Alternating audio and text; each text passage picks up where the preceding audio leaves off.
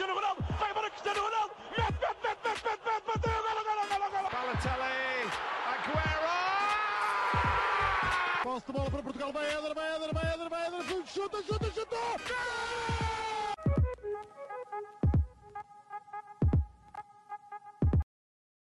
Hello, everyone. Uh, here we are again uh, at another uh, season of uh, Panenka's Europe, or uh, in Portuguese, Europa Panenka. Uh, and I'm here today to talk about um, the game between Benfica and uh, RB Salzburg uh, from Austria. And uh, I have uh, today here uh, Georg Sohler. I hope I pronounced it correctly.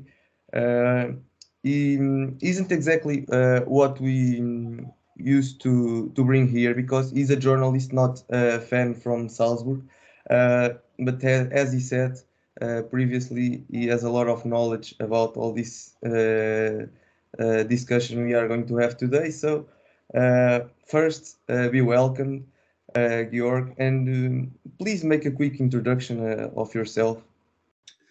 Yes. Um, hello, everybody. Um, thank you for the invitation. Um, yeah, you, you mentioned my name before. I'm editor in chief from an Austrian um, online newspaper, if you want so, and I've been closely watching the um, football in Austria for 15 years as, as a journalist and like all my life as a football fan. So yes, um, we can start talking.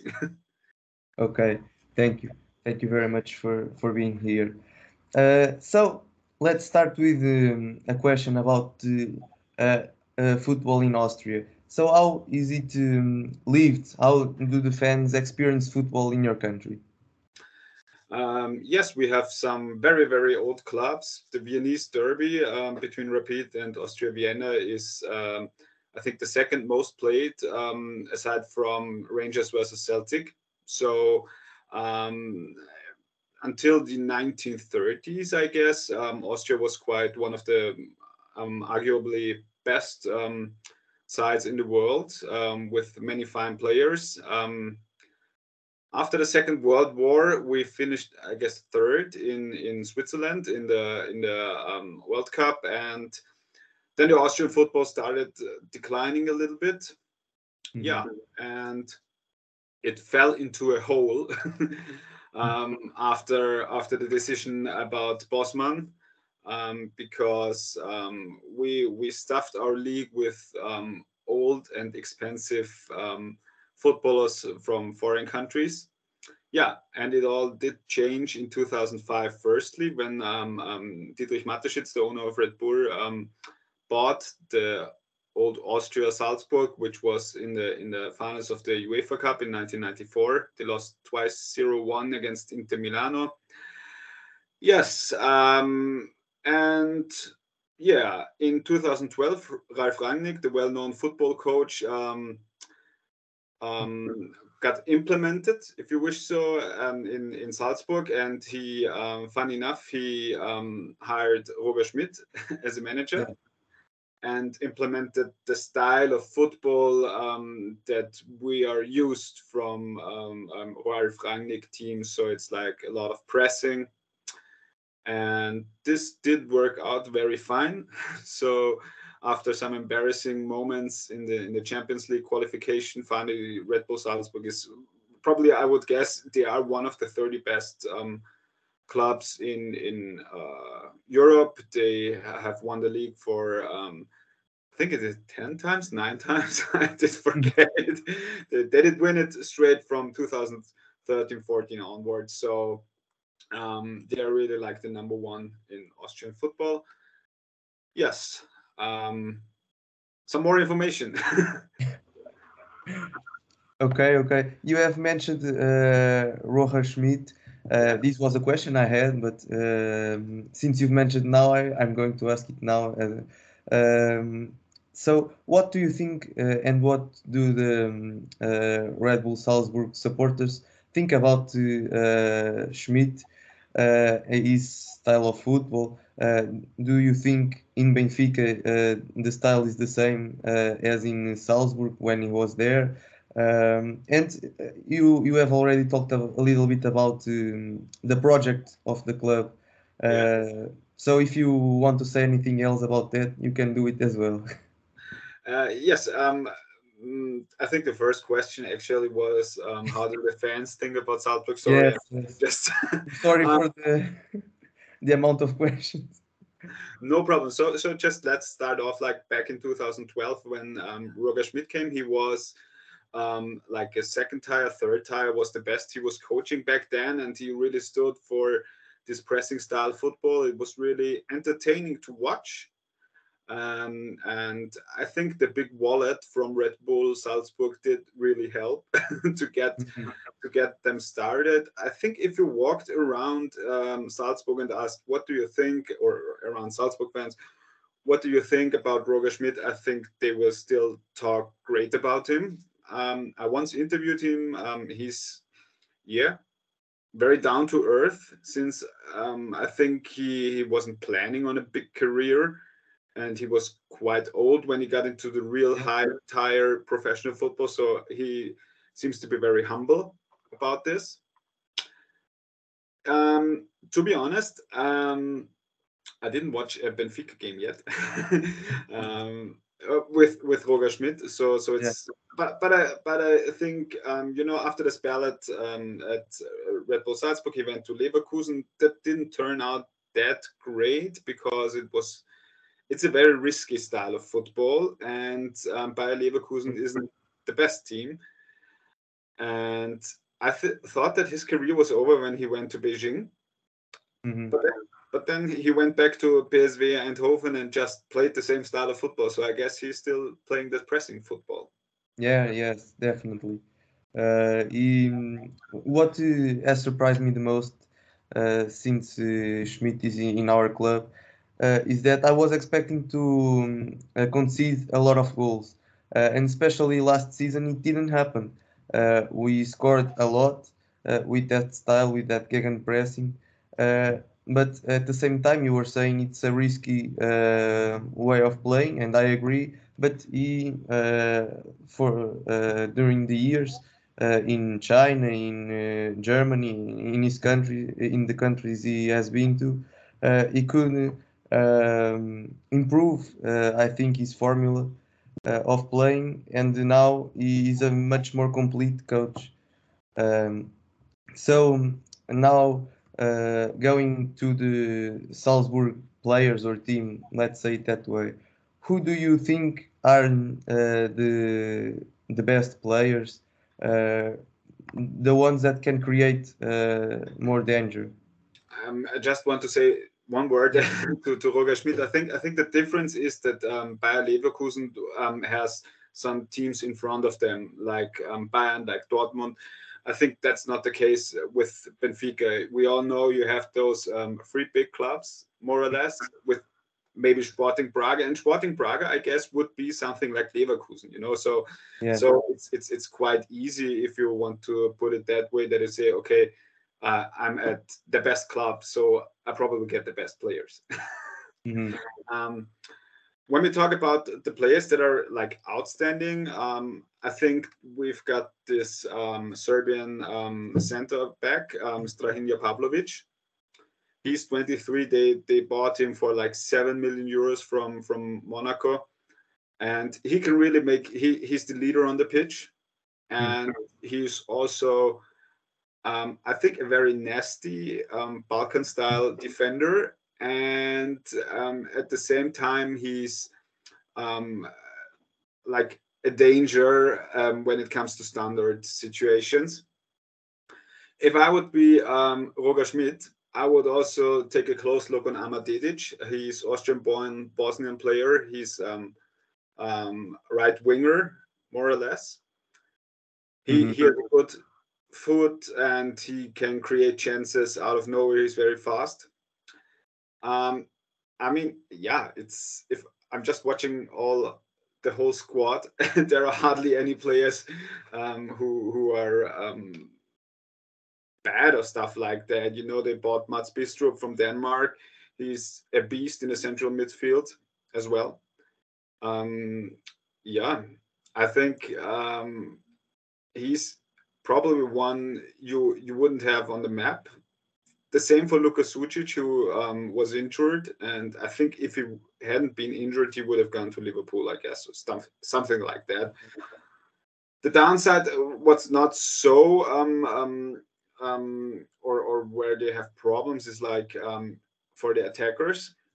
They bought Fernando last year from Shakhtar Donetsk, but I think that he hardly ever played. He's uh, again injured.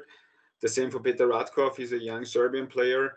Um, he's injured, so uh, probably that's the one part, like the attackers, where you could say, okay, they're not, they don't have the same level as the others. Okay.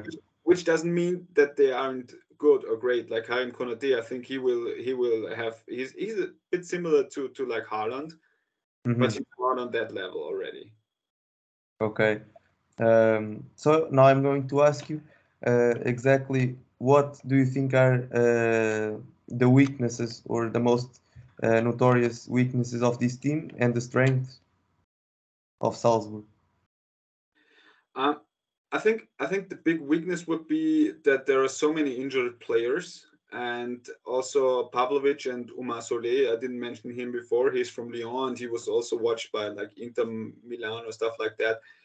They they were injured, the central um, defenders, so that could be a thing that they are not on that level already.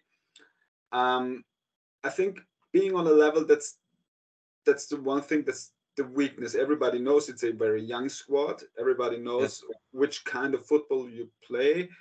I think they underperform against um, sides that are very strong in their in their gegenpressing or counter pressing. Mhm. Um, and there's, I think, a big difference between the strength of our league and how you have to perform in internationals.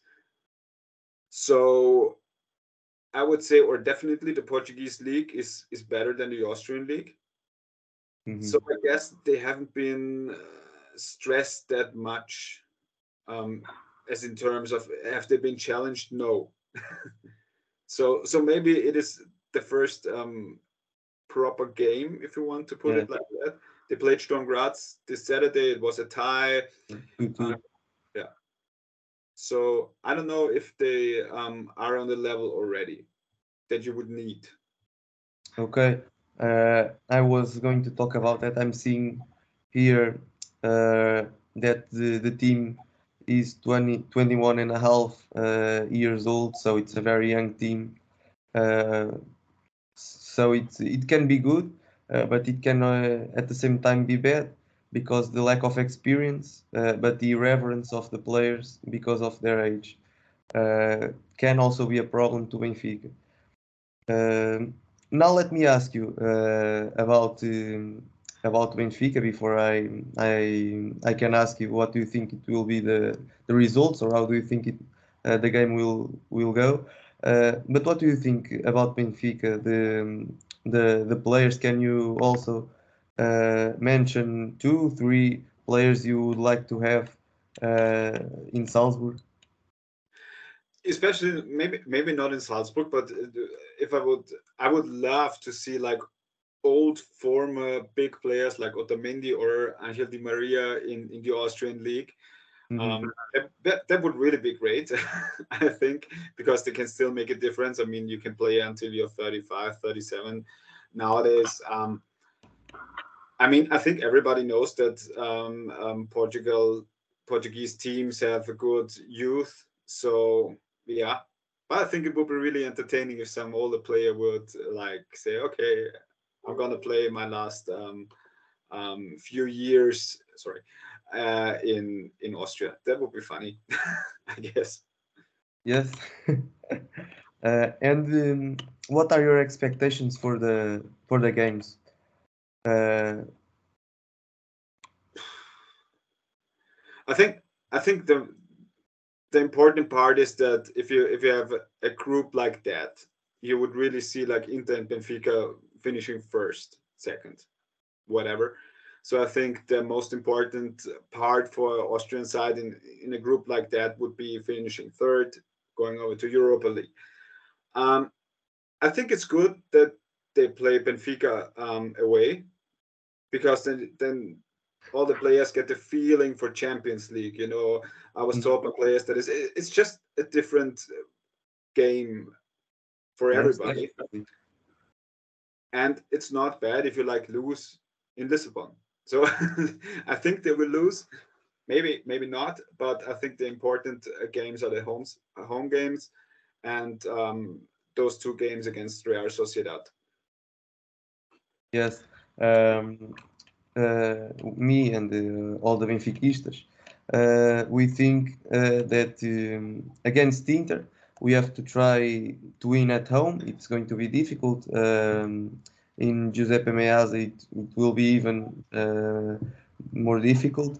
Uh, but against Real Sociedad and Salzburg, we have to try to to win every game, uh, especially at home, as you as you said, uh, so that we have a possibility to to go through the champions. We we have made quarterfinals uh, two years on a row, the last two years. So uh, it's the standards we have in Benfica, um, and uh, we we definitely want to win uh, every game, of course.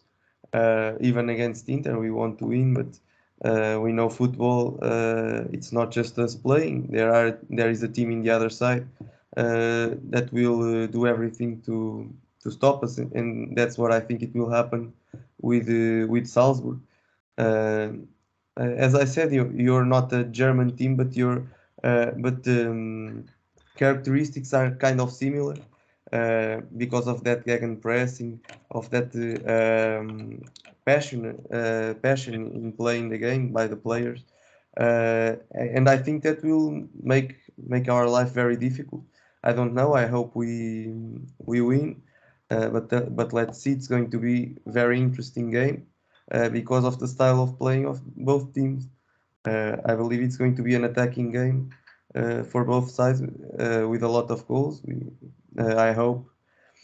Uh, and just before uh, we finish, I I always uh, ask this question. Uh, so, what do you think uh, about the Portuguese league, or what uh, is the um, reputation of the Portuguese league in Austria? Uh, because uh, in here we have been seeing uh, a lot of, how do I say, uh, nasty uh, situations happening uh, with clubs. So I don't know if that uh, reaches uh, Austria or the the social communication of there, the social media. Mm, No. No. what, what what kind of nasty things were happening? uh, with the refereeing uh, situations uh, with some clubs, uh, it's becoming very, very um, usual to happen. Uh, no, I think I think that um, if I if I watch the league and I, and I see there are like 18 teams, I think that most most people from Austria would know Sporting, Porto, and Benfica for sure. Maybe Braga, I don't know. Maybe Vitoria Guimarães, but I think that's all. I Yeah. think if I walked around um, in Austria and asked how many teams are in the Portuguese league, um, I think that um, not not not the most we get it right with 18 but i think it's very well um, um, talked about yeah. I mean there's there's one benchmark um, we all i don't know if, if other countries do that but like the um, five years um, um, um, how do you say it fünf Jahreswertung you know the, how, how you get seeded in the in the in the champions league and all all the stuff like that you know the country ranking with the five yeah, yeah. Um, I think we, we see that that Portugal is uh, one of the top seven, eight leagues that are existing. Right now, they're like that close behind um, the big five leagues. So yeah, but I think but I think that, that the Netherlands, I mean, they're they're in front now because they're fifth best league. But but I think it's it's kind of a bit under the radar everybody knows you have good national team, you have good um, clubs, but but maybe not that. It's not that praised like the Netherlands. Where I say, oh, it's the Netherlands. okay. now that's interesting to know because in here it's uh, fireworks everywhere. uh, in TV. So it's uh, very confusing uh, moments sometimes. Uh, so that's interesting to know that you you don't know, you don't know about, that in Austria. You don't hear about that in Austria. Um, so, uh, Georg, thank you very much for for your presence here, um, and uh, let's hope for a, a good game. Yes, thank you. Thank you uh, to all uh, that uh, will listen to us. Uh, thank you very much, and see you next week.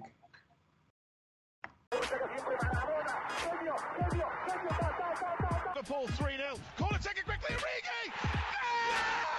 Está isolado Cristiano Ronaldo. Vai para Cristiano Ronaldo. Mete, mete, mete, mete, mete, mete. Bateu. Golo, golo, golo, golo. Balotelli.